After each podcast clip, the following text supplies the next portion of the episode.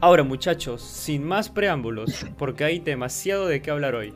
Empecemos con la FA Cup, especialmente en el partido de Chelsea contra Manchester City. Victoria por 1-0 para los dirigidos por Tuchel. Empecemos con el mencionado partido.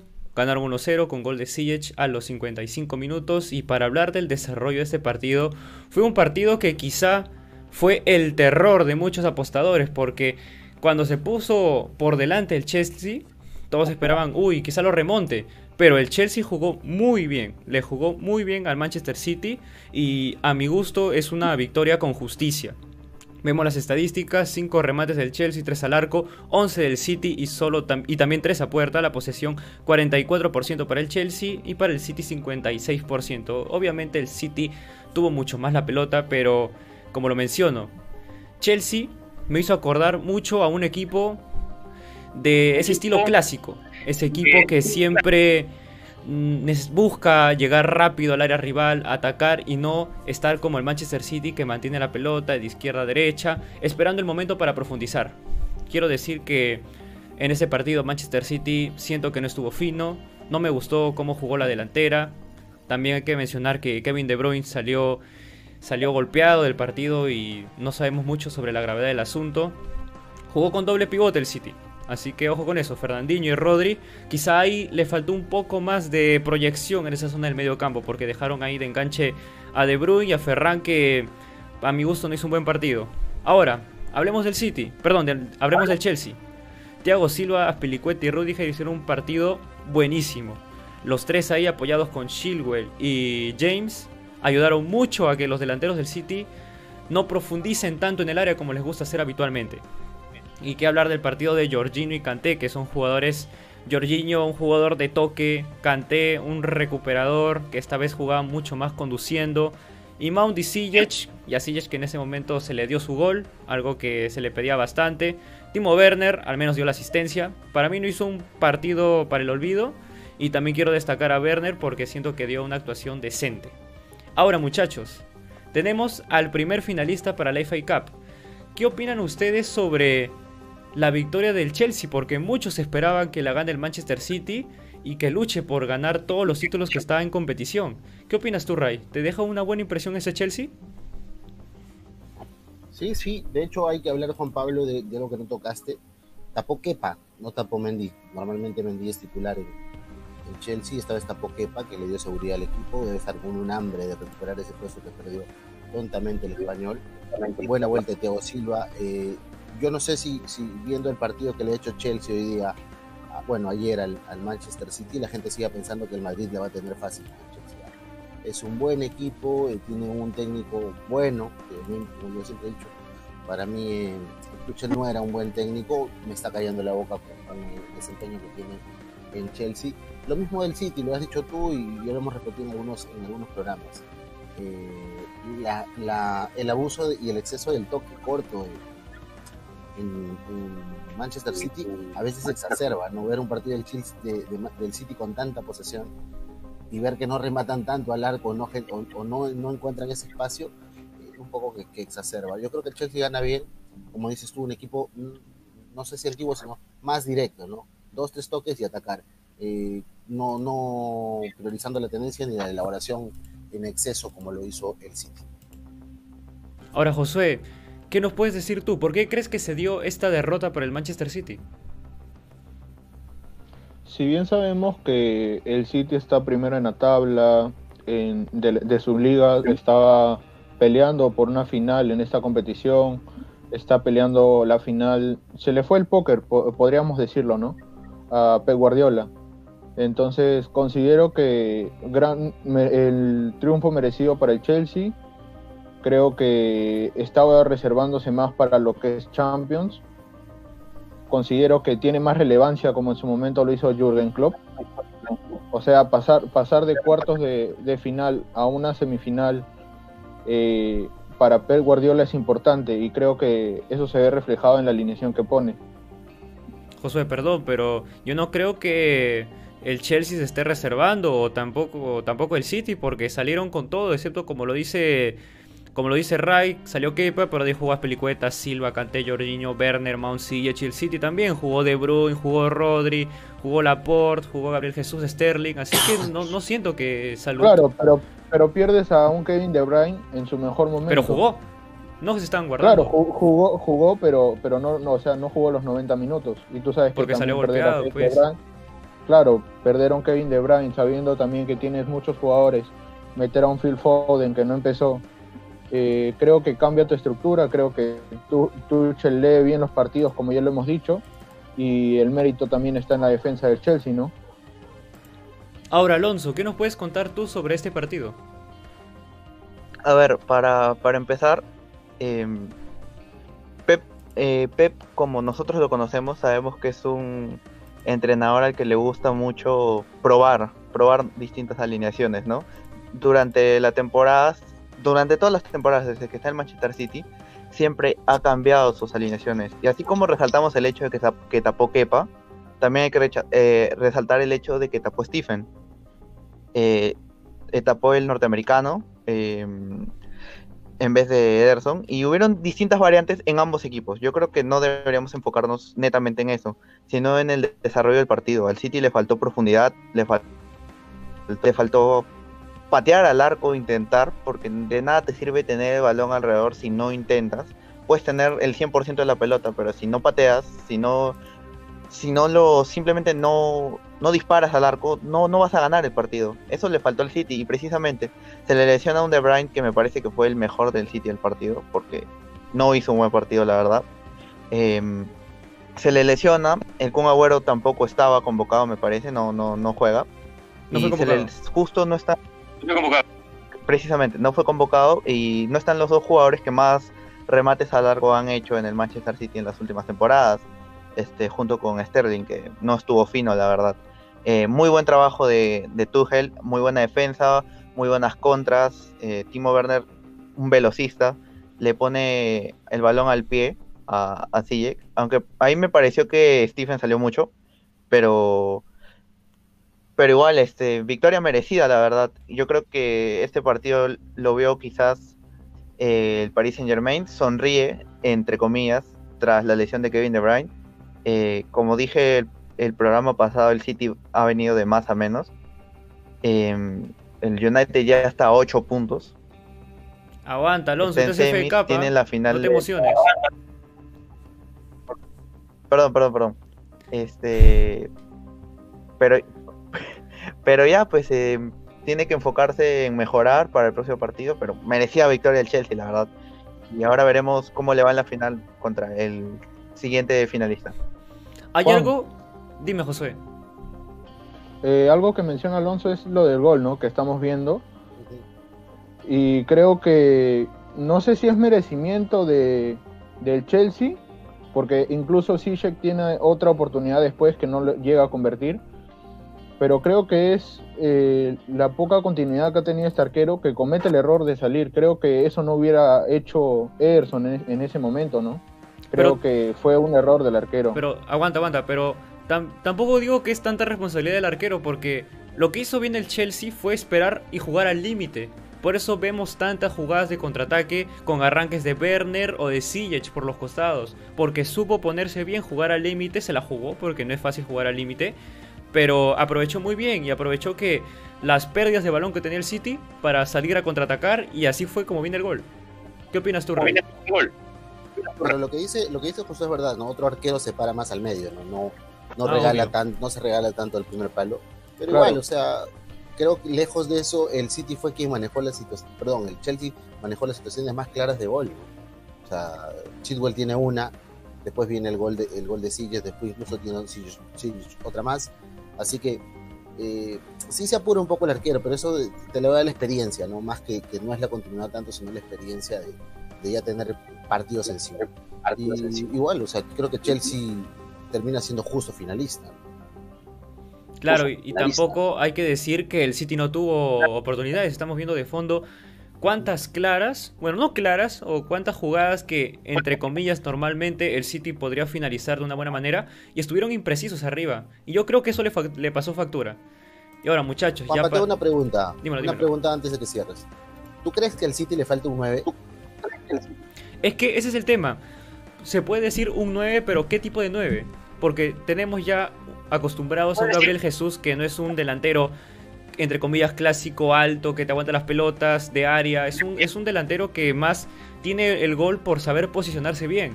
Que se mueve para los costados y, juega mucho rotando por esa zona. No es un 9, entre comillas, clásico, como te dije. Y yo diría que le podría servir un delantero diferente a Gabriel Jesús. Ya sabemos que un Agüero no lo va a seguir usando, así que yo diría que una incorporación a un con un delantero diferente le viene muy bien al City. ¿Qué dices tú, Alonso, Josué? ¿Qué opinan? Yo creo que necesita un 9, como se le dice, un 9 como Luis Suárez. No, no digo ese jugador, ¿no? Sino del estilo de como Luis Suárez, como Oliver Giroud, es como son, uno diferente, uno, que te aguante. claro, pero sabemos que a Guardiola le gusta mucho eso del falso 9 y en sus equipos el único 9 neto que podríamos decir fue Lewandowski, porque de todo no lo usó como 9 neto. Eh, podríamos decir que fue el único 9 así que le podías tirar una pelota y te la podía aguantar, eh, te podía definir así. No, no, no. Si ahorita me dicen un nombre, yo no me acuerdo de otro 9 neto que haya tenido así, porque a Guardiola le gusta jugar así.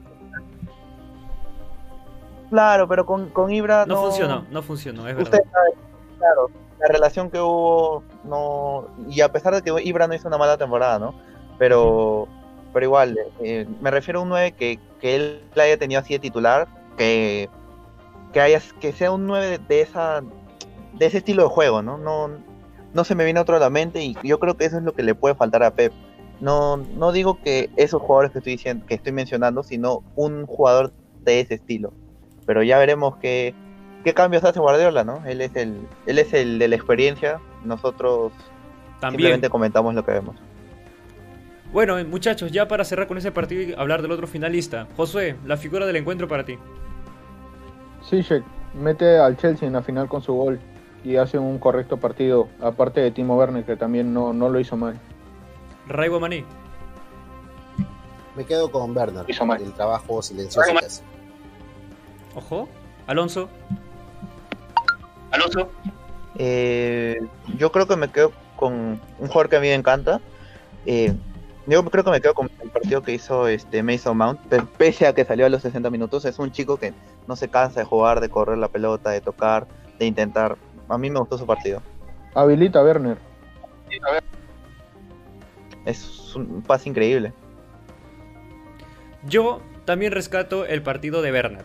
Yo me quedo con Werner, siento que pocas veces se le reconoce y más se le critica y siento que ese es el momento de darle una retribución a su buen trabajo en ese partido.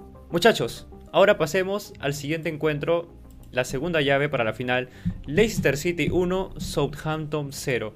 Ahora hablemos de este partido que no tuvo tanta, entre comillas, tanta prensa como lo fue el partido del City. Pero venía favorito el Leicester, obviamente, por la plantilla, el rival y las condiciones con las que llegaba. Sabemos que el Southampton no está bien en la Premier, a diferencia de Leicester City que está en cupos de Champions. Pero ahora, viendo las estadísticas, obviamente el gol lo hizo Yenacho a los 55 minutos, 10 tiros para el Leicester City, solo una puerta, cual fue el gol. 6 tiros del Southampton y ninguna puerta. Posesión 49 para el Leicester y 51 para el Southampton. Ahora muchachos, si vemos el partido, fue un partido donde hubo muy pocas faltas. Un partido dinámico pero sin tantas llegadas y sin tanta precisión en, en, la hora de definir. Ahí lo vemos, por ejemplo, los jugadores del Leicester llegaban bastante, pero sus remates eran desviados. Acá vemos uno del español. Vemos centros que, no llegaron a los receptores, por ejemplo aquí uno donde no llega Yenacho. Tenemos fallos de Jamie Bardi que pocas veces se le ve fallar, aunque siempre pica muy bien al espacio. No solo hay unos, sino hay varios de Jamie Bardi en ese partido. De cabeza, por abajo, diferente. Pero no se quedó atrás, Southampton también tuvo sus chances, pero no tenía ese peligro que generaba el Leicester City con delanteros tan rápidos como Bardi o el español Pérez. Tenemos aquí el gol de Yenacho que llega con una habilitación por los costados y la puede definir. El único tiro largo, eso también vale mencionarlo. Y después parecía que el Southampton se acercaba, salió un poco más. Llegó Diallo, el mediocampista, intentaba con tiros de larga distancia, pese a que no genera mucho peligro. Acá intenta agarrarla de, de volea, pasó cerca a la pelota, asustó a los zorros. Pero muchachos, no pudo conseguir más y con esto la llave se definió para que Leicester sea el finalista junto al Chelsea.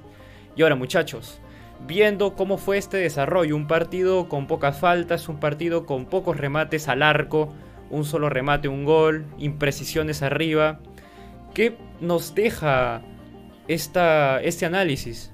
¿Sienten que Leicester tiene alguna oportunidad al, contra el Chelsea que ha mostrado un muy buen papel en esta otra final? ¿Qué opinas tú, Ray?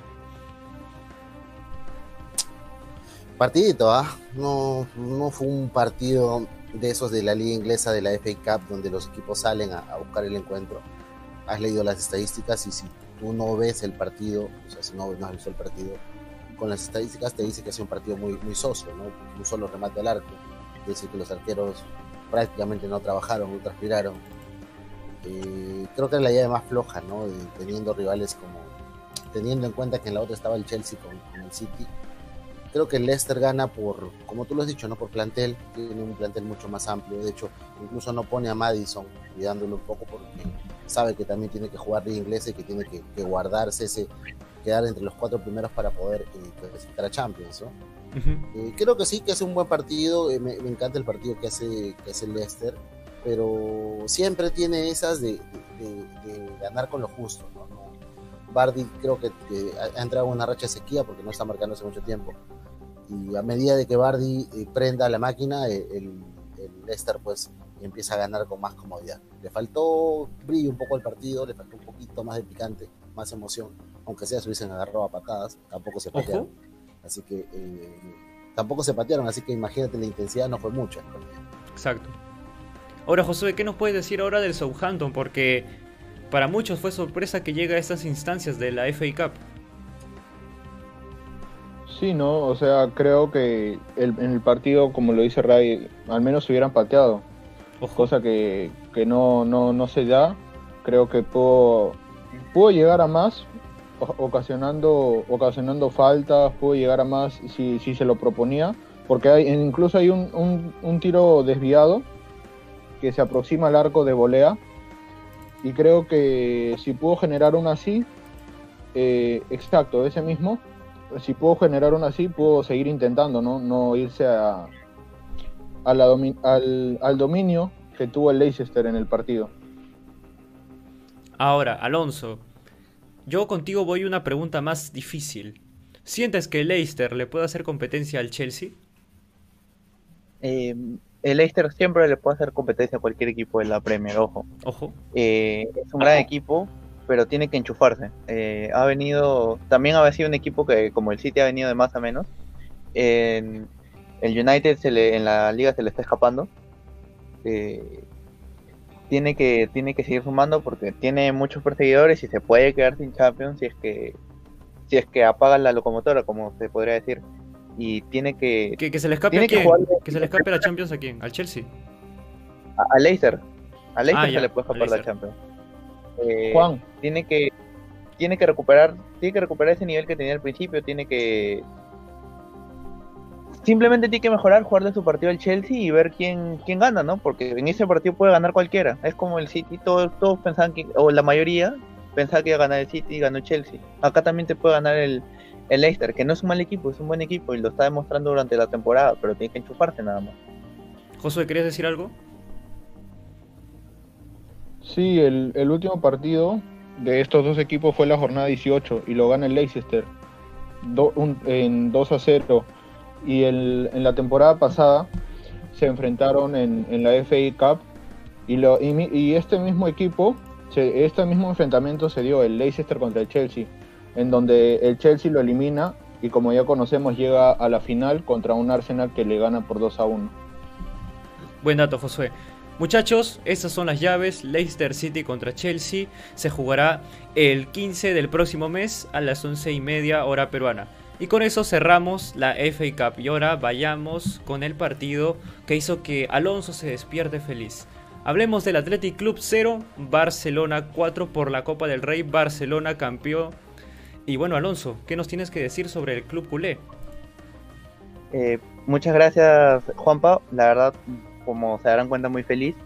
Eh, Barcelona jugó su partido, hizo lo que tuvo que hacer. Eh, Kuman, podríamos decir que arriesgó, comenzó con Dembélé en vez de Griezmann y siguió con la misma alineación el 3-5-2 o el 5-3-2, como lo quieran ver. El Barcelona tuvo 14 tiros al arco, el Athletic 7, no, perdón, 14 tiros en general es el Athletic 7, pero el Athletic solo tuvo uno al arco, mientras que el Barça tuvo 8. En la posición de balón también se ve que el, que el Athletic no, no salió a jugar bien, la verdad, salió tímido, salió como asustado. Eh, tuvo 23% de, de, posesión, el Barça tuvo 77%. El, el, perdón, el Athletic dio 235 pases, pero apenas tuvo el 72% de, de, efectividad, mientras que el Barça dio 815 pases y 815 pases Increíble. y tuvo el 93% el, y tuvo el 93% de la precisión. El Barcelona salió a hacer lo que tenía que hacer. Un, un señor partido, porque no lo puedo eh, clasificar de otra manera, calificar de otra manera de Frenkie de Jong. Este señor es cada vez juega mejor, cada vez juega más bonito, de verdad. Ojo. Donde lo ponga juega bien, donde lo ponga juega bien. Es de los mejores mediocampistas del mundo. Es, es increíble lo que hizo en el partido. Eh, asistencia, gol, Da, te da todo, ¿no? Te da todo, te da movilidad, te da todo lo que te tiene que dar. Eh, Marcelino se le veía mal, planteó mal el partido. Increíblemente sacó a Muniain en el primer tiempo. Eh, un, buen partido de Griezmann, se le anula un gol, pero da, da una asistencia. No, perdón, se le anula un gol y también da, y da el primer gol, ¿no? Eh, y nada, nada que decir de Messi. Increíble, MVP de la competición, dos goles. Eh, nada más, no, no, no tengo nada más que decir del señor, de ese señor, ese señor es, por algo es el mejor, no, no, no puedo decir nada más. Eh, es increíble lo que hace en el campo, es increíble. Lo único que tienes que hacer para jugar es devolverle el balón. Eso se ve en su tercer Ojo. gol, que fue un golazo. Es que fue un golazo. Prácticamente él arma la jugada y simplemente pide que se la devuelvan. Eh, partidazo, me gustó el partido de Jordi Alba. Eh, de frente de, de todos. Algo que rescatar. Sí, de todos. Juan, ¿tienes goles? Eh, prácticamente el partido de todos, eh, pero creo que esos son los que más resaltan para mí, eh, además de Gerard Piqué que regresa después de una lesión. Y tuvo completamente eh, seco, por así decirlo, a, a, Iñaki Williams, no lo dejó jugar, no, no, no le permitió, no les permitió jugar, fue, un partido increíble, la verdad que le deseo a todos los hinchas del Atlético que nos están viendo, este, les deseo les digo muy buen partido, mucha suerte para en general porque de verdad poniéndome en su lugar es un poco triste haber perdido dos, dos finales de Copa del Rey seguidas, ¿no? En dos semanas, una semana. Dos semanas. Pero, pero igual, igual siempre un respeto, siempre un respeto al equipo. Eh, eh, y nada, seguir. Y dato que aclarar, dato que añadir, en esta en esta en este partido ningún jugador de, de ninguno de los dos equipos se atrevió a tocar la copa. Ojo, ahí un poco en las, supersticiones. Antes de continuar, un saludo para Diego Velázquez que nos pregunta sobre la Superliga. Un ratito, ya vamos a llegar a eso. Un saludo también para Alexandra Flores y Manuel Zulca que están en los comentarios saludando. Muchachos, como lo dice Alonso, concuerdo totalmente. El Barcelona hizo el partido que debía hacer. Atlético del Bilbao, care, carente de ideas, muy tímido, como lo dice Alonso. Parece que, que salió sin ganas a jugar, pero no lo digo yo, lo dicen las, las, estadísticas, lo dice el partido mismo. Y el Barcelona, si no ganaba esto, ya no sé qué le podíamos pedir. Bueno, Ray, ¿qué opinas tú sobre el rendimiento del Barcelona y del Athletic Club? Bueno, voy a entrar primero por el, por el equipo del subcampeón. Eh, considero de que se le acabó el combustible al, Atlético de Bilbao en esta época de, del año. Lastimosamente es así cuando un plantel es corto. Habíamos, nos habíamos acostumbrado al Atlético de, del mes pasado, ¿no? Al Atlético de Bilbao que hacía buenos partidos, que ganaba, que ganaba partidos, acaba, tú lo has dicho, acaba de perder hace una semana la, otra final de la gente de la Copa del Rey. Entonces, eh, el equipo creo que se, ya se cansó, se cansó del ritmo del Atlético. Se le vio muy, muy diferente, muy... Había mucha diferencia entre los, dos, entre los dos equipos, ¿no? Un Barcelona plomado, tocando, generando, un Atlético errático, cansado, lento, entonces, eh, cuando tienes esos dos equipos, esas dos diferencias, una y también diferencias de, calidad individual, porque como colectivamente el Atlético funciona, como equipo le hace muy buenos partidos al Barça, al Real o a cualquier equipo de la Liga Española, pero individualmente sabemos que el Barcelona pues tiene cuatro o cinco jugadores que te pueden pintar la cara en cualquier rato. Lo ha dicho Alonso, ¿no? Buen partido de De Jong. Eh, Messi en el tercer gol termina jugando pues a, a, esquivar conos, por eso digo que le quiero un equipo cansado. En, en, otra etapa del Atlético hubiese frenado a Messi en la pared que hace, la primera pared que hace con De Jong, hubiesen ido a chocar y hubiesen evitado el gol. Incluso el arquero no se queda parado prácticamente para, para que Messi la pueda empujar. No digo que no es un golazo, es un golazo por la construcción de la jugada. Pero a veces tú tienes que pedirle a, tus jugadores que sean un poquito más rebeldes, ¿no? que no se dejen pintar tan fácil la cara. Y también hay una fortuna en el cuarto gol, pues no, el arquero la quiere coger y el balón se le va.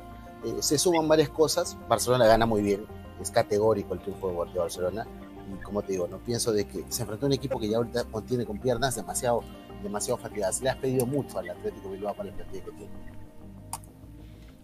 Josué, contigo voy a algo diferente. Muchos han estado hablando, eh, yo creo infundamentalmente, que si este partido no lo ganaba el Barcelona, se iba a ir Kuman. Y yo no entiendo por qué la gente habla así, porque Kuman está dando muy buenos resultados en Liga, no se le ha dado en Champions, pero en los demás partidos que está teniendo, ha estado dando un muy buen. una muy buena imagen. Y yo no entiendo por qué la gente le critica tanto a Kuman o al Barcelona por perder un partido. Parece que estar en el Barcelona significa no debes perder ningún partido. Yo creo que estas críticas son infundamentadas. ¿Tú qué opinas, Josué?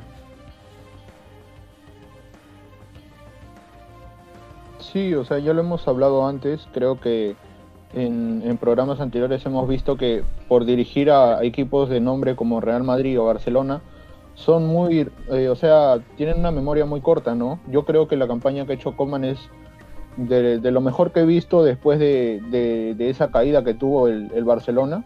Creo que se recupera bien y lo he dicho ya, creo que el Barcelona está, está haciendo un buen, un buen trabajo está teniendo buenos resultados y por una derrota que tenga no creo que deban sacar a Kuman. Más bien creo que deberían retribuirle todo lo que le ha devuelto al Barcelona con estas, con estas victorias. Ahora muchachos, alejándonos un poco de la Copa del Rey. Lo que... No, mejor, mejor nos lo guardamos para después. Mejor nos lo guardamos para después que vamos a hablar de los números. Juanpa, Juanpa, yo quería dar un, un pequeño dato. Eh, cuando acaba el partido, en una entrevista, eh, entrevistan a Leo Messi, eh, el, capitán del equipo, el, bueno, el primer capitán, y él dice, dice las siguientes palabras, estoy muy feliz y orgulloso de ser capitán con el equipo que me vio crecer desde que soy pequeño, con, con mi equipo favorito, con... Da, entender, o mejor dicho, con sus palabras, muchos barcelonistas están felices, están, están alegres primero, por verlo feliz a él, verlo cómodo, porque cuando llegó Kuman, que también quería llegar a ese tema, también, eh, supersticiones, em, eh, verlo, verlo feliz es como que cuando llegó, en, toda, en la temporada pasó de todo, ¿no? El Burofax, que se iba, que lo obligaron a quedarse, nos quedamos sin presidente tres meses, eh, llegó, llegó la puerta de nuevo, eh, poco a poco Messi empezó a recuperar su sonrisa, el Barcelona empezó a jugar mejor, recuperó mucho nivel, descubrió muchos nuevos jugadores, logró regresarles el mejor nivel a otros, eh, entonces fue como que un cambio total y, bueno, en resumen, Kuman es criticado de una manera muy de una manera innecesaria e injusta porque lo que ha hecho es antes del partido con Madrid tenía 19 partidos invictos en liga, eh, de las cuales creo que 14 eran victorias, 15 eran victorias, entonces es como que muy injusto con, con Kuman. Y bueno, lo que quería llegar es que muchos barcelonistas se han tomado eso, esa declaración desde lo Messi, eh, su, cara de felicidad como, como una indirecta, como renovación de contrato. Exacto, como un como un como algo que, está tratando como y quiere y que hay una posibilidad que quiera renovar, aunque con la renovación cuando le preguntaron a la puerta dijo eh, yo creo que Leo se quiere quedar, eh, estamos en eso.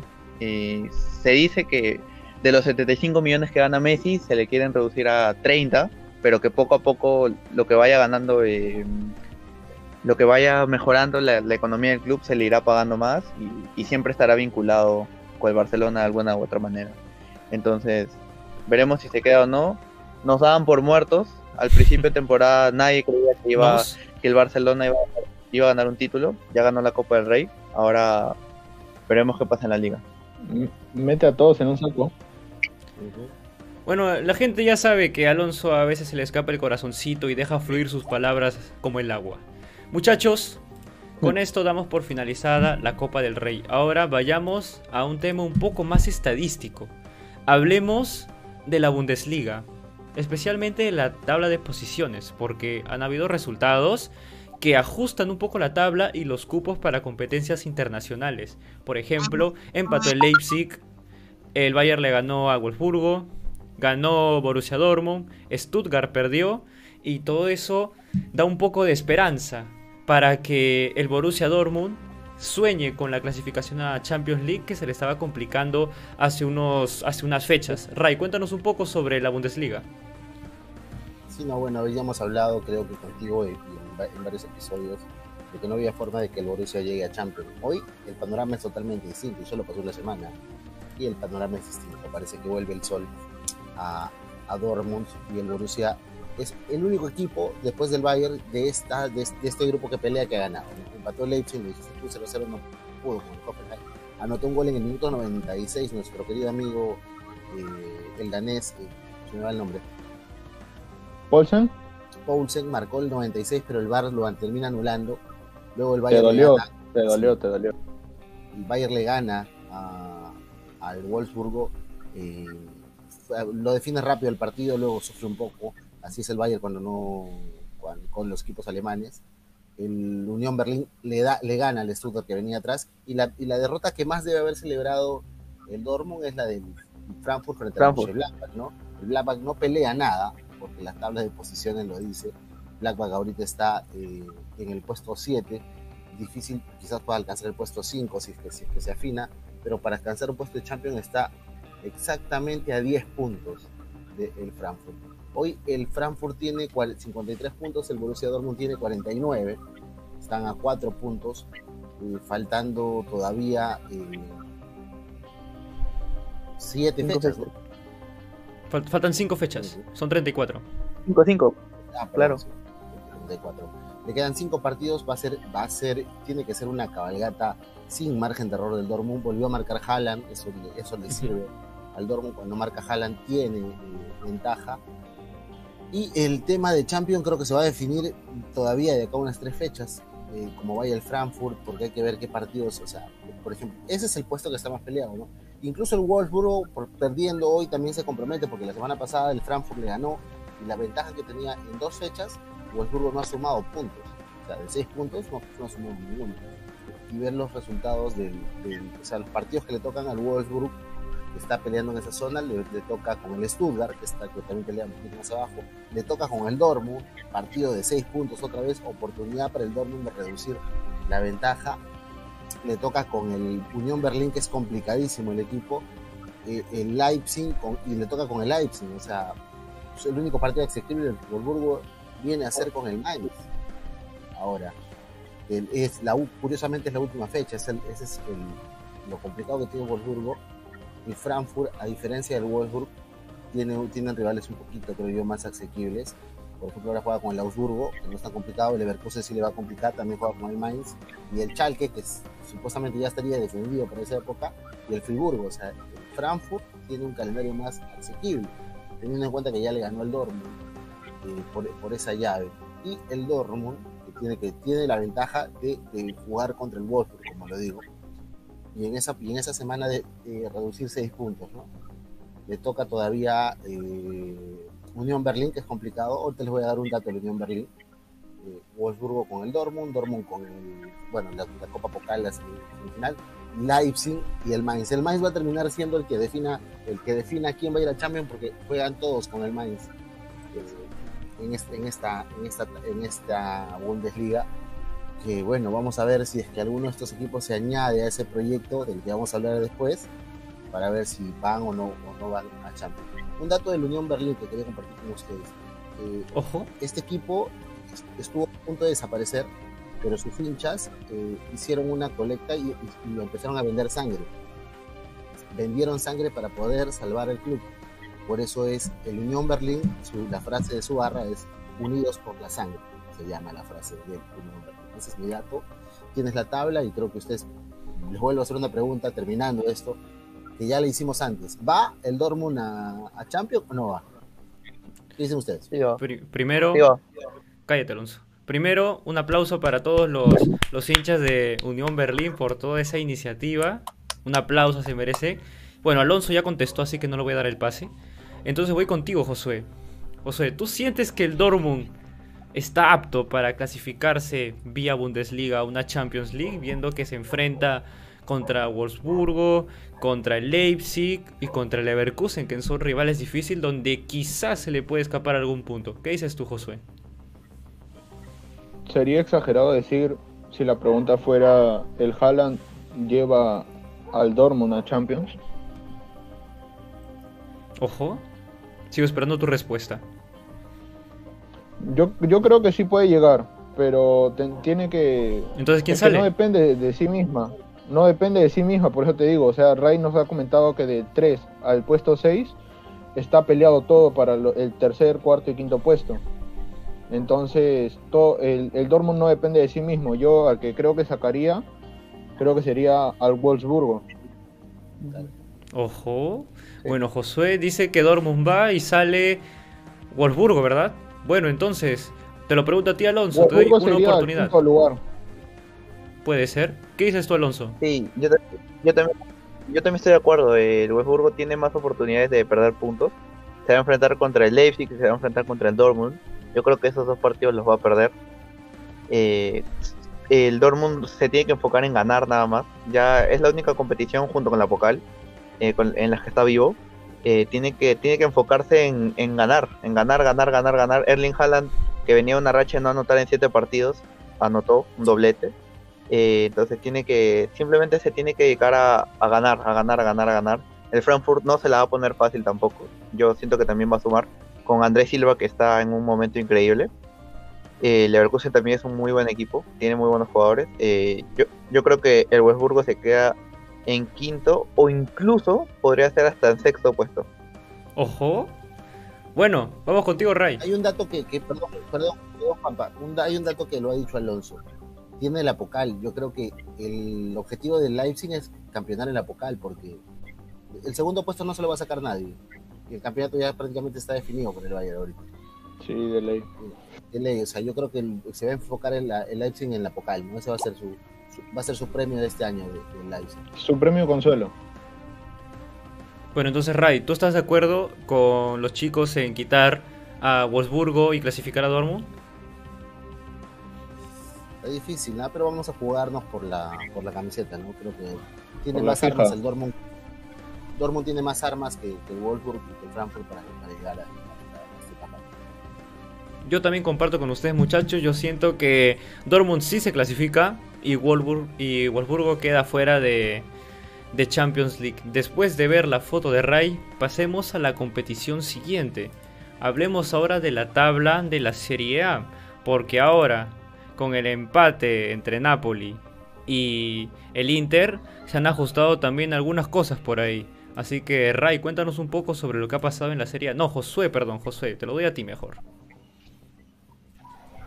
Gracias yo creo que el empate que se da eh, beneficia a algunos, como es el segundo lugar de, del AC Milan, que viene a ganar 2-1 al Cagliari. Eh, no tanto para la Juve, porque la Juve tenía que aprovechar este partido que fue con el Atalanta, que lo pierde 1 0. Eh, creo que los partidos que vienen para la Juve son fundamentales, si quiere por lo menos permanecer en Champions. Tiene dos partidos importantes contra el Milan y contra el Inter los dos primeros de la tabla. Eh, el Inter tiene partidos regulares, le queda la Juventus como ya lo mencioné, después tiene a equipos como Spezia, tiene a la Roma, tiene al Verona. Creo que es una, una, tabla ajustada porque la Juventus, es, es raro no ver a la Juventus entre esos tres, ¿no?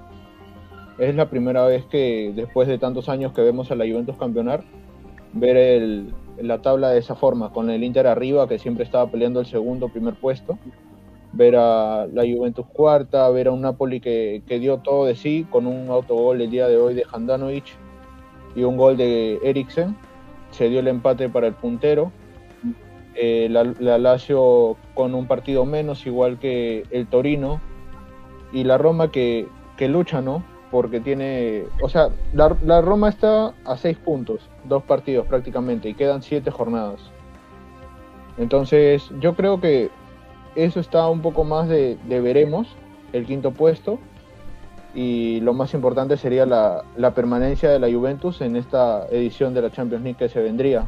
Y eso si es que se da por la, por la, por la confirmación de la Superliga Europea.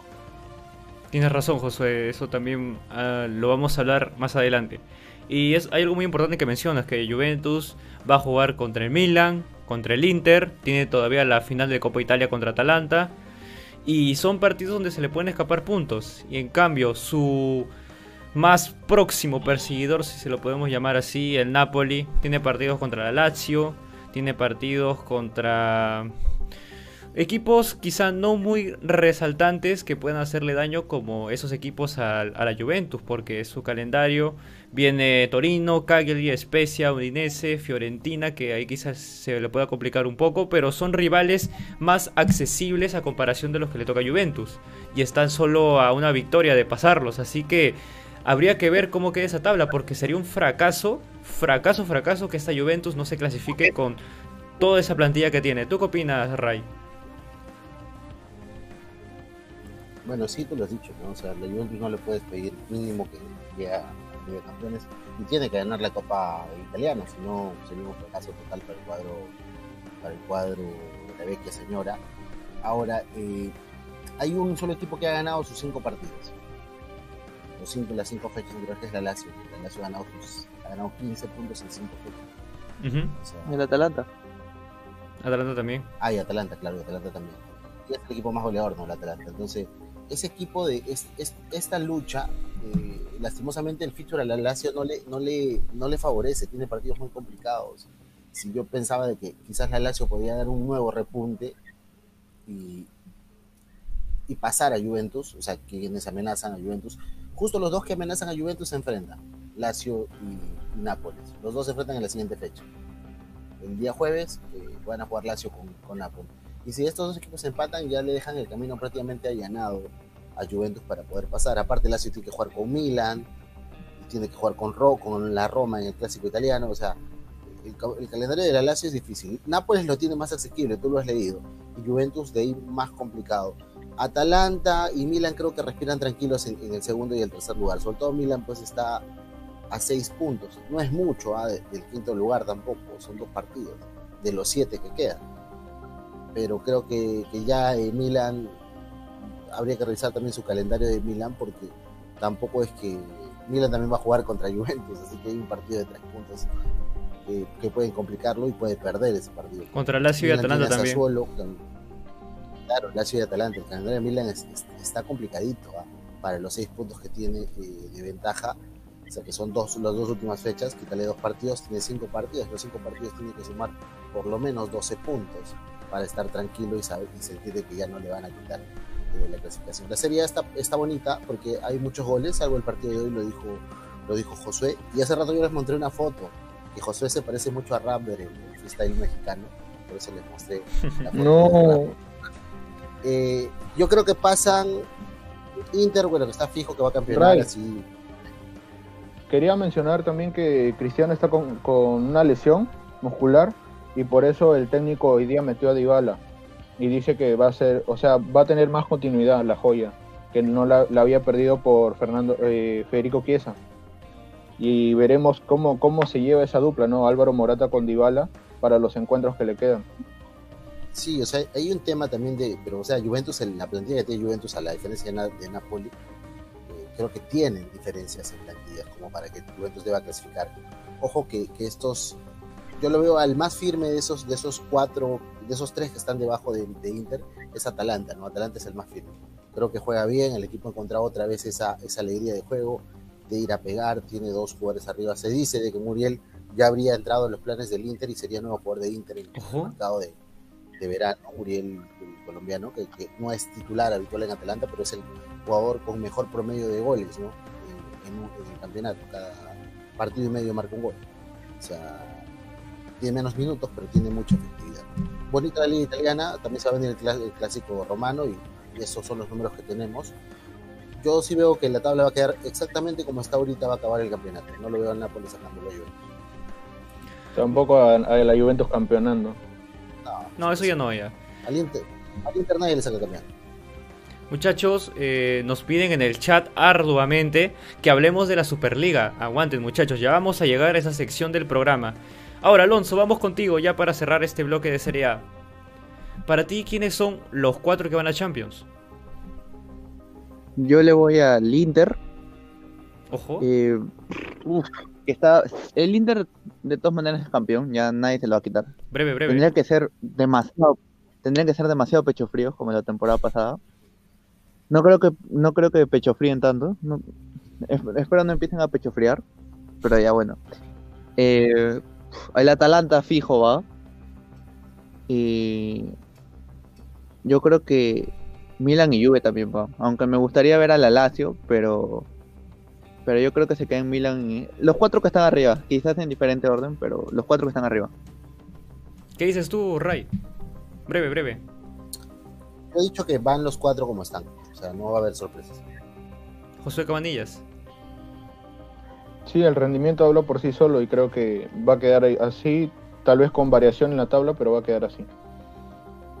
Yo también digo que los cuatro se van a mantener y van a ir a Champions. Aunque dudo un poco, mira, me la juego, dudo un poco que la Juventus vaya. Dudo un poco, pero ya, eso ya lo veremos en el desarrollo. Lo dudo, lo dudo. Yo veo, o sea, yo lo veo pasando, pero lo dudo.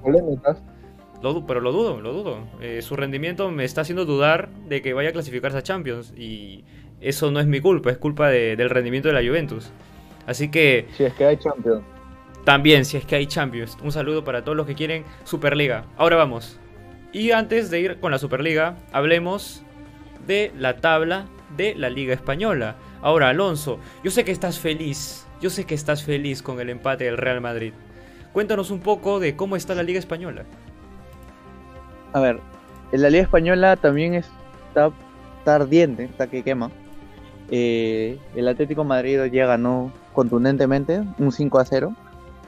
Eh, tiene 70 puntos con sus 31 partidos jugados, pero al Atlético Madrid se le vienen los siguientes.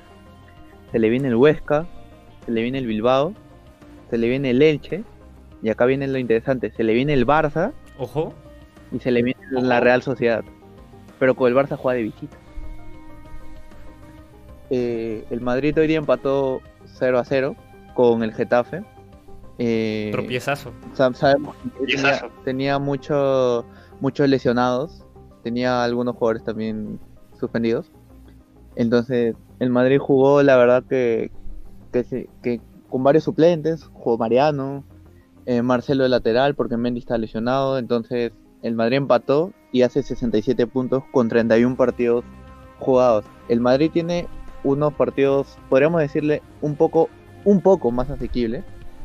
Por, pero juega contra el Cádiz, un equipo que le ganó al Barça, le hizo la pelea al, al Atlético y me parece que también le ganó al Madrid en el Liga, no estoy muy seguro. Le toca contra el Betis, que también le hizo un partidazo al Atlético Madrid y al Barça. Le toca contra el Osasuna, que es más asequible, y acá viene lo interesante. Le toca contra el Sevilla y le tocan contra el Granada. Ojo. Mientras que el Barça, con 30 partidos jugados y 65 puntos, eh, que tiene un calendario también no está, no es, no es, no es muy bonito que digamos, pero le toca también contra Getafe, que el primer partido le ganó 1 a 0. Le toca contra el Villarreal, que fue la primera fecha, que le ganó 4 a 0, le ganó.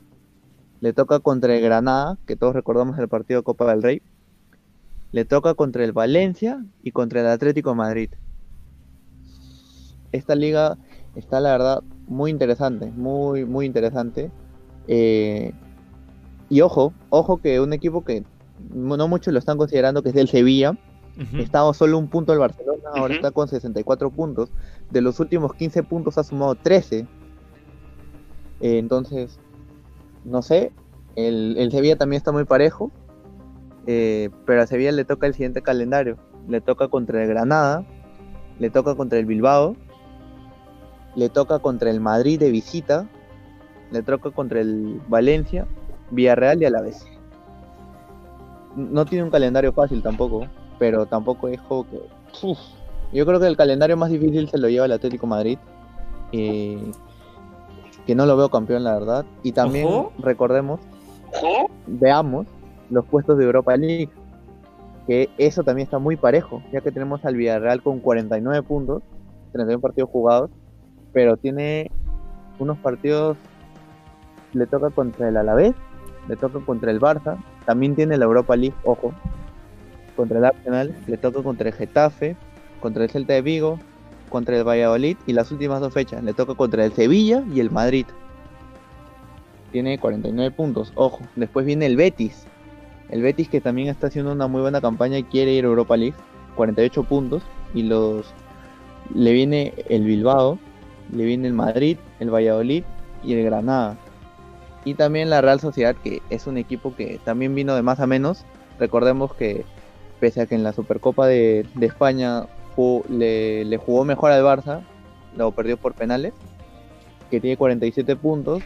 Y al Real, Real Sociedad le toca contra el Celta de Vigo, contra el Eibar, contra el Huesca. Le toca contra el Elche y contra el Atlético Madrid. Yo creo que ese es un calendario más más parejo, más un poco más ase- asequible. Entonces, yo creo que los tres de los cuatro de arriba ya nadie lo saca. Ya creo que esos son los clasificados.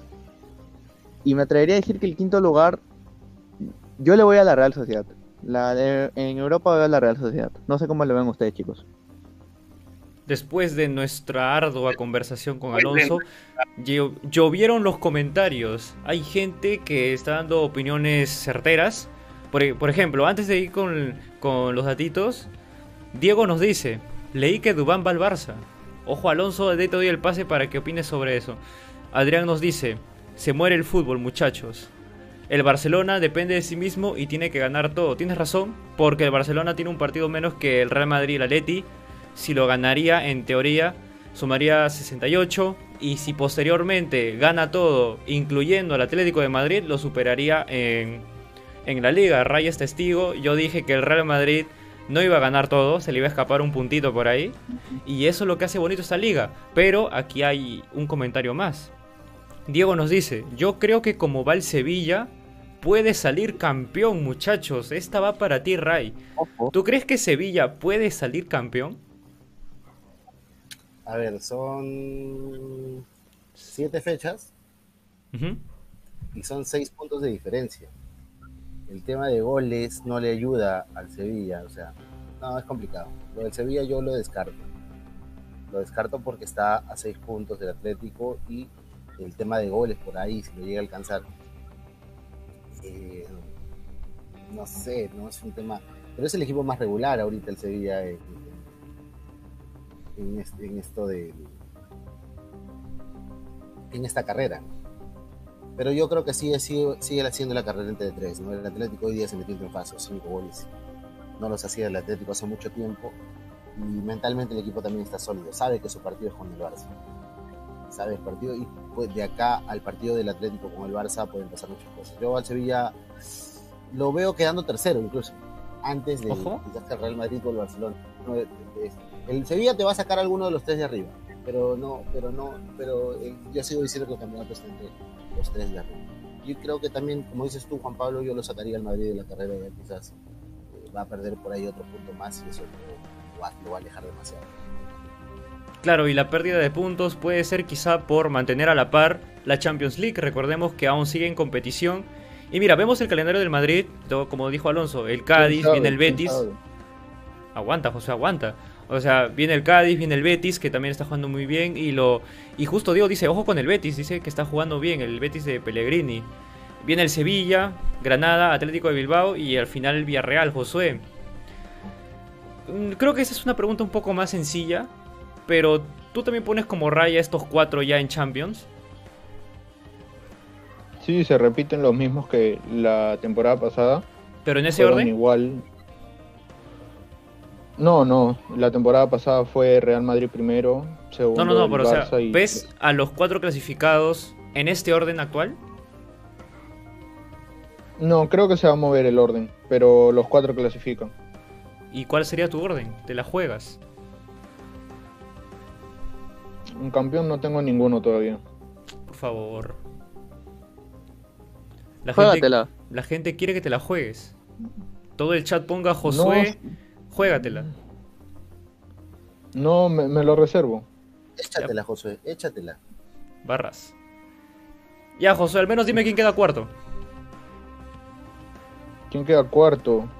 Mm, considero que el Sevilla, ¿no? Creo que lo que dice Ray es, es muy, muy lógico. La, la diferencia de goles no le conviene. Con el puntero tiene como 16 en, en di- en diferencia.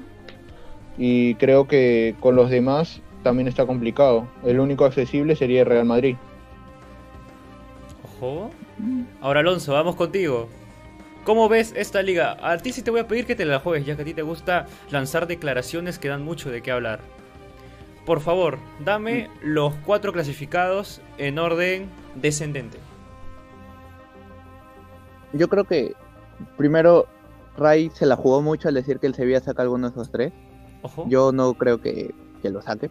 Yo creo que yo creo que va a quedar así. Llámeme fanático o no, pero por Fanático. cómo veo y creo que creo que creo que con Juanpa también la, el, Fanático, fanático. el programa pasado eh, concordamos en que el campeón iba a salir Barcelona o que él veía que era el único que no iba a perder puntos. Eh, yo creo que después le voy al Atlético, al Real Madrid y al Sevilla. Aunque el Atlético y el Real pueden ahí rotar, pero el tema con el Madrid no solo juega bien el Madrid, o sea, pese a que no comparta su estilo, juega bien, pero tiene muchos lesionados.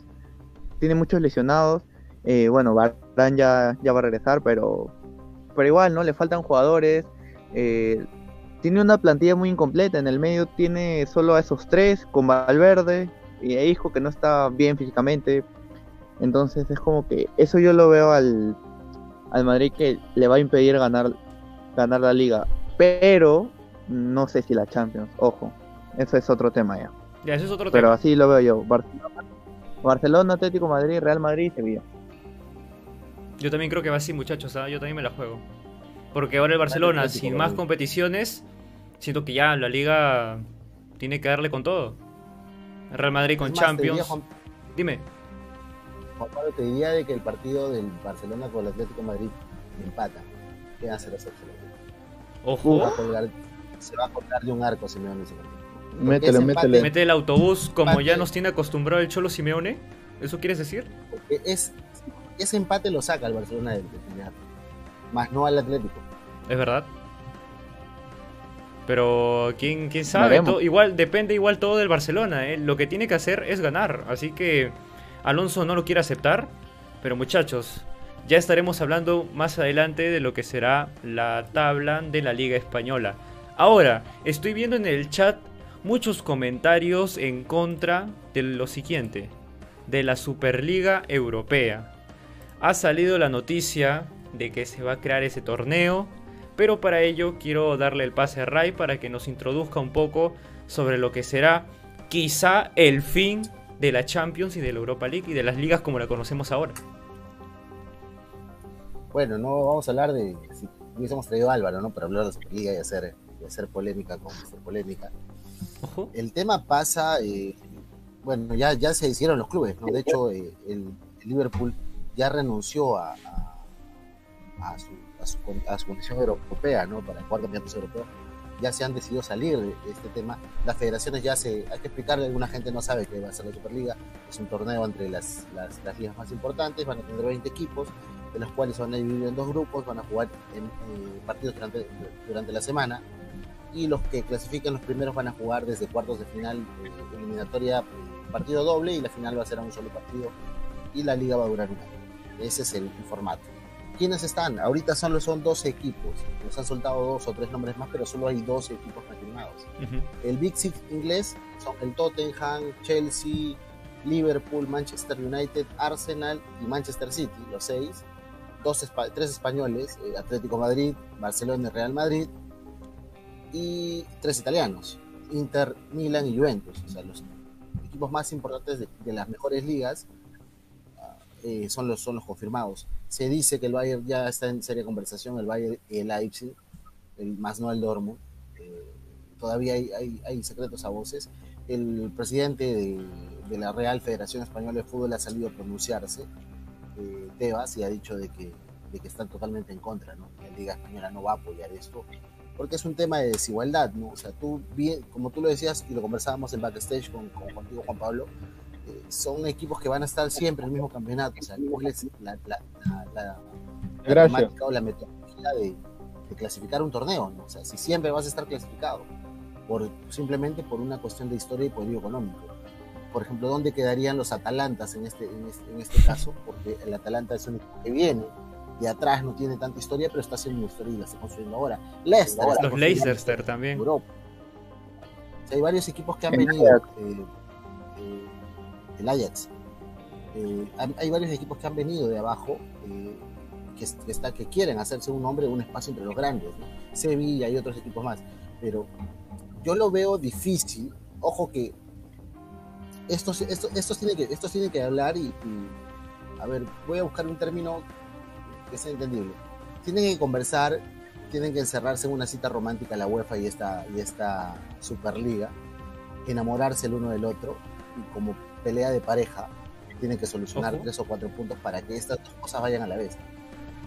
Si decide UEFA sancionarlos, ya ok, ustedes no compiten.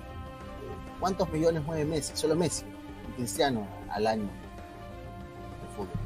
Solo estos dos nombres. Estamos hablando de 20 equipos poderosos que tienen los capitales más grandes del mundo.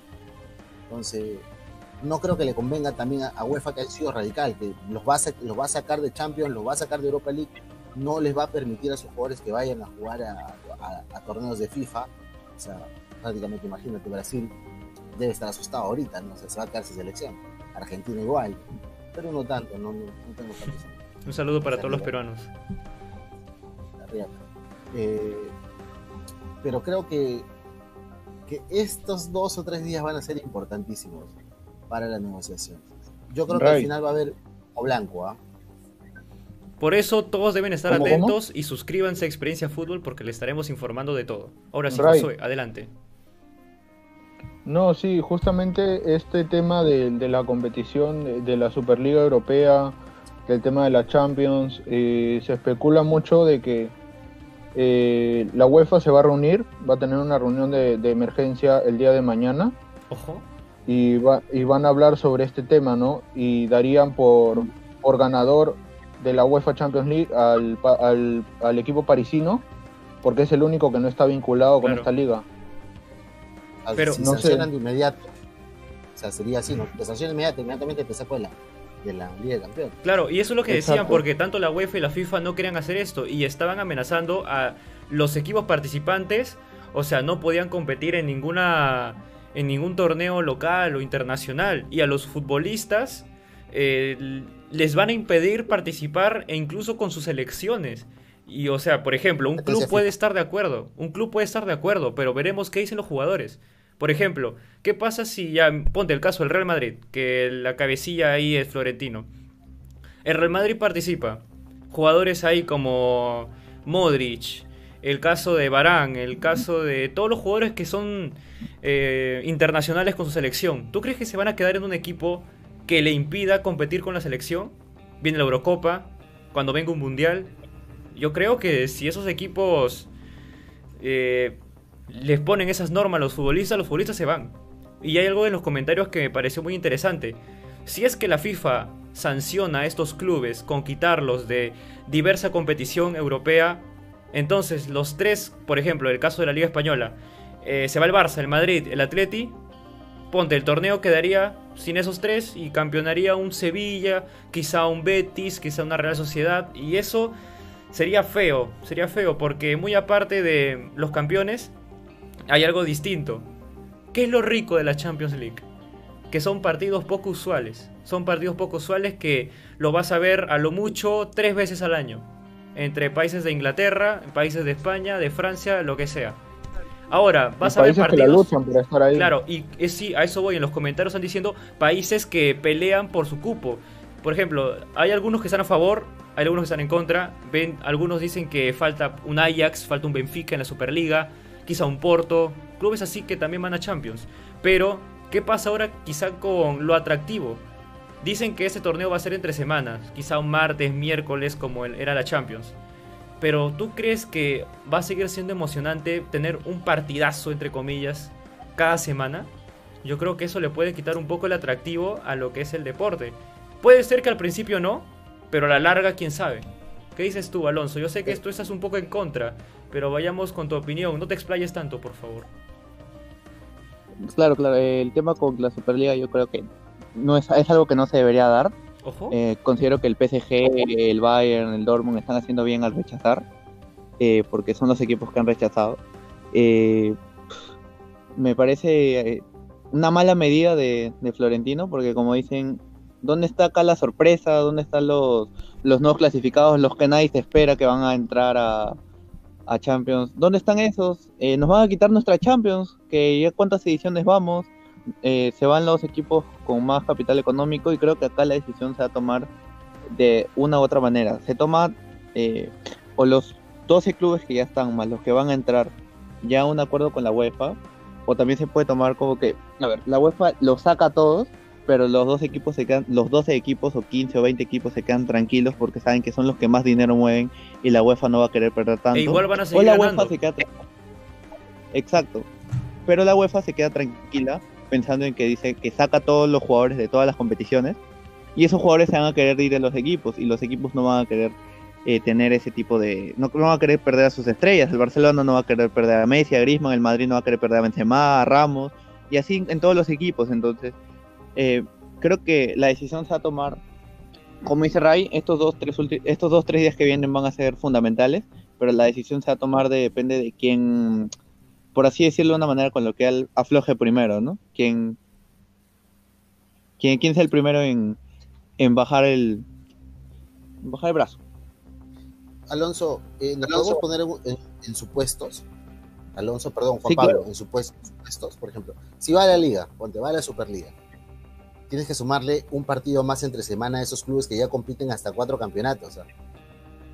Hasta cuatro campeonatos llegan a competir algunos, algunos clubes. Por ejemplo, pero, pero la sanción sería que quedan fuera de cualquier otra competición.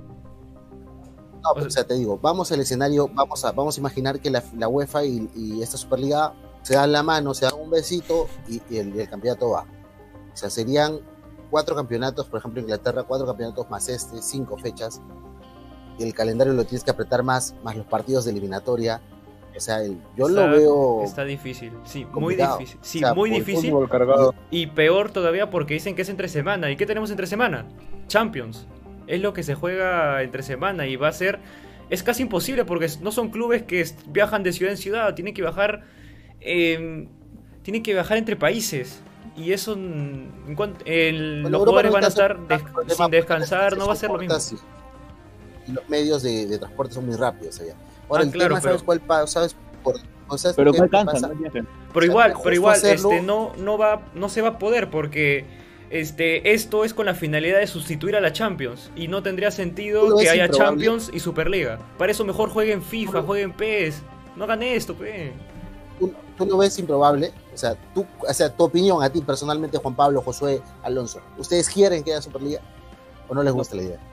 ¿No te gusta la idea? ¿A ti? No, la verdad que no. Yo la, yo la pienso, ¿eh? yo la pienso, yo la pienso, pero claro, acá hay algo que dice en los comentarios muy cierto, que a lo largo puede ser aburrido. Yo quiero esa emoción de ver un, equipo inglés contra un alemán, eh, quizá a mitad de mes, no algo todos los días. Sería aburrido. Ahí le quitaría la emoción a los partidos. Ajá, todas las semanas, entre semanas. Y sería muy aburrido, como lo dicen en el chat. A pese a que a algunos les gustaría por lo atractivo, pero si tuviera que poner una postura ahora, diría que no. ¿Tú crees que ¿tú crees por qué lo hace? ¿Por qué lo hace? ¿Por qué crees que Florentino quiere hacer esta Superliga? Por ejemplo, decir Josué, los derechos televisivos de esos partidos van a ser una millonada y la tele es la que mueve el fútbol. O sea, eso, lo sabemos. Alonso, decías algo, te corté, perdón. Eh, ¿Sabes cuál es el tema también? Los equipos europeos también deben de pensar, eh, por ejemplo, los que más Champions tienen, el Madrid, el Milan, el Barça, el Liverpool, el Ajax, el Bayern si es que acepta, si este formato se permite, imaginémonos de acá unos 50 años, si ese formato se permite, se va a permitir hasta que el Florentino se muera, o no un, sé. saludo, un saludo para que- Florentino, los mejores deseos. No hasta que hasta que decidan cambiar esa, esa metodología. Esas Champions que han ganado con tanto esfuerzo, que los equipos se jactan de tenerlas, van a dejar de tener ese valor. Imagínate si el Sevilla entra, el, más ganador de Europa League. Sus Europa League. Su Europa League va a perder valor, sus ligas van a perder valor, no van a tener historia prácticamente, porque todas sus competiciones van a perder valor ya que automáticamente salen de ahí, desaparecen de ahí. Entonces, eso también pierde valor nos quitan nuestra Champions que se da todos los años y creo que todos lo recibimos con emoción. Todos esperamos un martes, un miércoles para ver eh, quizás una o dos veces o máximo tres veces al año un PSG Liverpool o el PSG Bayern que hace un partidazo o no sé, partidos así que se dan esporádicamente. Eh, Leicester está a punto de entrar a Champions. ¿Qué pasa el próximo año si se enfrentan un Leicester Bayern Múnich? ¿No, les- no, no sería atractivo ver un partido así?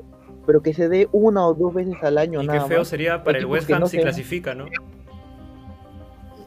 Ahora, hay que, hay que ver algo ¿ah? en, en este, en ese aspecto de, de esta Superliga. Perdón, Ray, perdón, perdón, perdón. Antes de, antes de que continúes, eh, quiero leer algo en el chat y a ver si lo puedes comentar también. Dicen, al final la Champions podría volverse una Europa League, claro, este, porque no serían equipos de élite de cada país. Y justo Adrián comentó algo que había mencionado, West Ham va como favorito entonces a la Champions. ¿Qué opinas tú, Ray? O sea, con lo, con lo que querías Estamos- comentar ahora también. Estamos en escenarios probables, ¿no? Estamos jugando a, a- a ver el futuro. Eh, yo considero, yo lo que les iba a preguntar, ¿ustedes creen que se pongan de acuerdo? Y justo, mira, es, Es estratégico imposible. lanzarlo en esta, fe- en esta fecha, mira. Viene Copa, viene Copa América, viene Eurocopa, viene fecha eliminatoria, viene un Mundial. La fecha en que la lanzan es, un- es una bomba directamente a la, a la- a la- a la UEFA y a la, y a la Conmebol, ¿no? Le estás dando exactamente ahorita en las piernas, pero tienen que empezar a correr. O sea, todo, la fecha incluso coincide, o sea, están en cuartos de final y los clubes que han firmado normalmente son los que no están, eh, bueno, están en competencia 3, pero normalmente los más poderosos que son eh, el, eh, eh, perdón, Barcelona y Real Madrid, que son los implicados, y el Real Madrid, que es la cabeza de esta Superliga, no están pues en, este, en esto de... No sé, no, yo, no lo, yo no lo veo probable de que se pongan de acuerdo, no veo que el calendario les dé para jugar Champions y, y jugar Superliga. Sí, es imposible. Hoy día juega Liverpool, Liverpool Bayern eh, y, y la siguiente semana juegan Liverpool Bayern pero por la Champions. No sé. Sería, un, de- sería un cambio muy radical para el fútbol de, de la actualidad que ya tiene un formato establecido por varios años.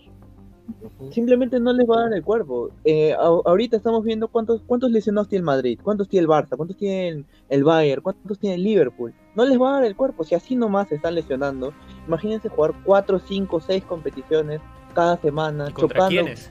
¿Cómo va a chocar? Exacto, eh, ¿cómo va a chocar la Champions con esta competición? O sea, va a ser el mismo día. Digamos que acá te toca Liverpool, PSG, y en la, en la Champions te toca Liverpool, PSG, y en la Superliga te toca Liverpool, Bayern Múnich. ¿Qué vas a hacer? ¿Separar equipos? ¿Vas a decir ya estos 11 para el PSG y los otros 11 que viajen? Y en este caso Klopp va a tener que bajar con un equipo y el otro equipo salir con un asistente técnico. Así no va, a- simplemente fuera del hecho de que nivel. se pongan o no se pongan de acuerdo. ¿Sabes qué? Exacto, ya no, no, no va a ser tan llamativo y Exacto, pero ¿sabes qué enamora? Lo como dice Josué en su idioma, el billete. Eso es lo que está enamorando. Había escuchado una cifra aproximada que entre ganador, derechos, dentro de ese torneo se manejaban más de mil millones. Así que eso está que enamora a los clubes, pero igual yo siento que esto va a ser improbable. Más porque ¿Cómo los se armarían se los equipos? ¿Te imaginas? ¿Cómo, cómo? Ahora. eh, Exacto, eso, eso ¿Cómo se también quería llevar. armarían lo- los fichajes? Claro, Exacto, ¿cómo se porque los fichajes serían diferentes. Ahora, el- la mente, en teoría, de los clubes sería formar equipo para Champions, equipo para eh, Superliga. Pero igual, eh, igual, la sanción de FIFA va a decir que es esto o lo otro. No creo que sean los dos. Si hay Superliga, se va a Champions. Y si, hay Champions, se va a la Superliga. Para mí, no van a existir los dos juntos. esto revela una verdad, creo, que hay una verdad detrás de todo esto. No se está pagando demasiado en el fútbol que se necesita inventar un campeonato más para conseguir el dinero y pagar las plantillas. No son extremadamente exagerados. No, no es que no haya. Lo que pasa es que quieren más todavía. Quieren más. No, pero o sea, yo, yo, yo- yo- tú lo conversas con Fabio Capello lo dijo una vez. Eh, me parece mucho lo que pagan los, los clubes por futbolistas. Antes con 100 millones de dólares tenías a Zidane y a Ronaldo. Hoy te alcanza simplemente para un Pogba. Así lo, así lo dijo Fabio Capello. Claro, y mira, no aquí pagan lo- demasiado los Sí, sí. Eh, perdón, Ray, eh, pero justo en los comentarios eh, es- están concordando con nosotros. Este, al final, este, lo que se quiere lograr es generar más ingresos, porque esto no tiene nada que ver con la FIFA y con la UEFA. Esto es ya más para los clubes que compiten dentro, con derechos de televisión, todo lo que viene relacionado al marketing, esas cosas.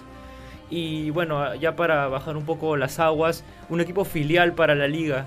Un saludo para ti, Adrián, que estás ahí comentando.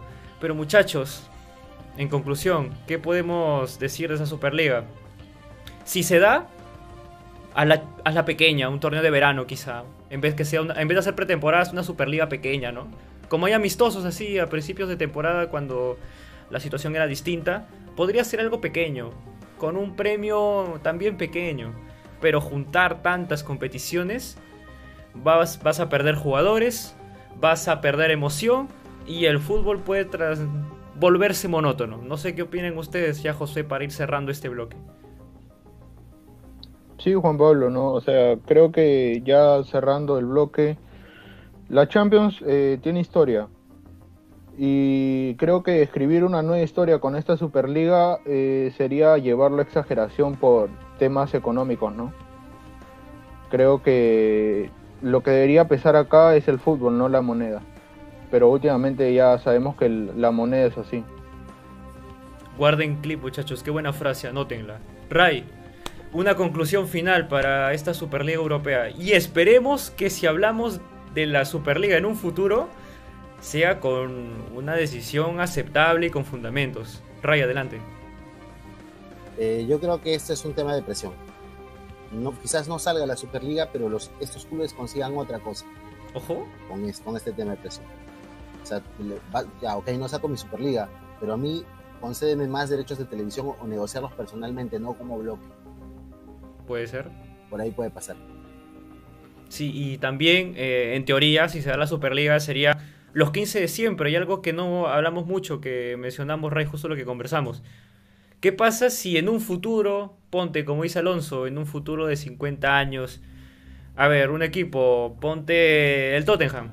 Imagina que el Tottenham, como dice Alonso, siga pecheando tanto como ahora y descienda. Imagínate, imagínate, un, un poco probable, pero imagínate, que descienda. ¿Ese equipo de segunda división va a seguir jugando la Superliga? Porque es un fundador. Y esos serían los que participarían siempre. Más los cinco invitados que serían por rendimiento en liga de las top 5, son las que se habla. Así que es un poco. un poco. Un poco raro ese formato. Y Alonso, contigo vamos con unas últimas impresiones sobre la Superliga. Eh, como dije, no estoy de acuerdo. El dinero puede mover mucho y según dos informaciones que Perdón, me llegaron, Alonso, perdón, perdón, perdón. que eh, Para que continúes. Mira, un comentario interesante. El Barça, más que nada, aceptaría para poder solventar deudas. Ojo, yo creo que de alguna u otra manera las deudas igual se pueden sol- solventar sin esta Superliga. Eh, obviamente en un plazo más largo, pero no, no creo que haya la necesidad de apurar tanto, ¿no? O sea, yo creo que la puerta puede encontrar la manera de conseguir el dinero para pagar, que tiene hasta el 30 de junio, me parece, hay ciertas deudas, eh, que más que todo son fichajes que todavía no se han pagado, entonces eh, yo creo que no, no debería, no, no sé, no, si es que el Barcelona lo está viendo así, no debería verlo así. Eh, y ya, eh, respecto a las dos informaciones que te dije, tenía dos informaciones. Una era de que Florentino había hablado ya con el presidente de la, de la, de la UEFA y le, había dicho de que, de que ya iban a dejar el tema ahí. Pero cuando le dijo eso y se dieron la mano y todo, Florentino empezó a hablar con los con todos los máximos representantes de todos los equipos que van a participar para convencerlos. Y logró convencerlos de esto y fue así como que ahora eh, de la noche a la mañana vuelve a salir con esto, ¿no? Pero con, con todo, ya no sale con quiero hacer esto, quiero crear esto, voy sale con todo, ya tengo las 12 firmas y todo eso, entonces es como que un mal, si es que fue así, si es que mi información es correcta, fue un mal gesto de, de Florentino, la verdad, porque si le das la mano a alguien que das tu palabra, no, la palabra es lo que siempre debes cumplir. Y otra información que tenía era que, bueno, como ya sabemos, PSG y Dortmund eran dos de los que no habían aceptado. Los últimos tres que completaban los 15 equipos eran Bayern Múnich, Leipzig y Porto. Es una información que me ha llegado, no sé si será verdad, si será mentira, pero es un dato que, ojo, ténganlo ahí. Y también, ya que estamos hablando de supuestos, ¿cómo, ¿qué supuesto sería que ya este, digamos que se deja de tocar este tema, o, ya se sigue tocando el tema y, PSG dice, no, no participo. Y PSG se, se, vuelve el campeón de la Champions League. Cuando ya es campeón, dice, ya sí quiero participar. un poquito cochino esa un poco cochina esa estrategia del PSG. Y miren, acá hay algunos comentarios muy interesantes que dicen quizá lo hacen para subir dinero de los premios. Presión, algo detrás de lo que yo te dije, o sea, debe haber una presión. No lo hacen de gratis, no lo están haciendo. Bueno, sí, el fin de todas maneras es monetizar, así como muchas personas en la tierra y se entiende su avaricia, pero no debe perjudicar algo tan bonito como es el fútbol. Siento que a la larga esto los va a perjudicar más a ellos.